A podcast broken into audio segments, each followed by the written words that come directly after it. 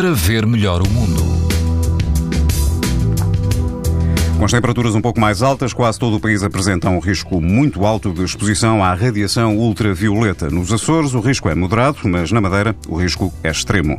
Na praia de Foz do Arelho, entre Aveiro e Coimbra, o índice UV é 9, numa escala em que o máximo é 11. A água chega aos 18 graus. Prepare-se para algum vento mais a norte, no Conselho de Ovar, na praia de Cortegaça, a água atinge os 21 graus e há algum vento, mas moderado. O índice UV é 9, numa escala em que o máximo é 11. Se prefere uma praia fluvial na praia do Penedo Furado, no Conselho de Vila de Rei, não há vento e a água ronda os 19 graus. O risco de exposição aos raios UV é muito alto.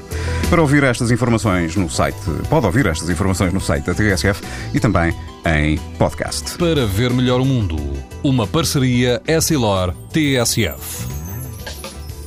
Os raios solares podem provocar lesões nos olhos das crianças e dos adultos.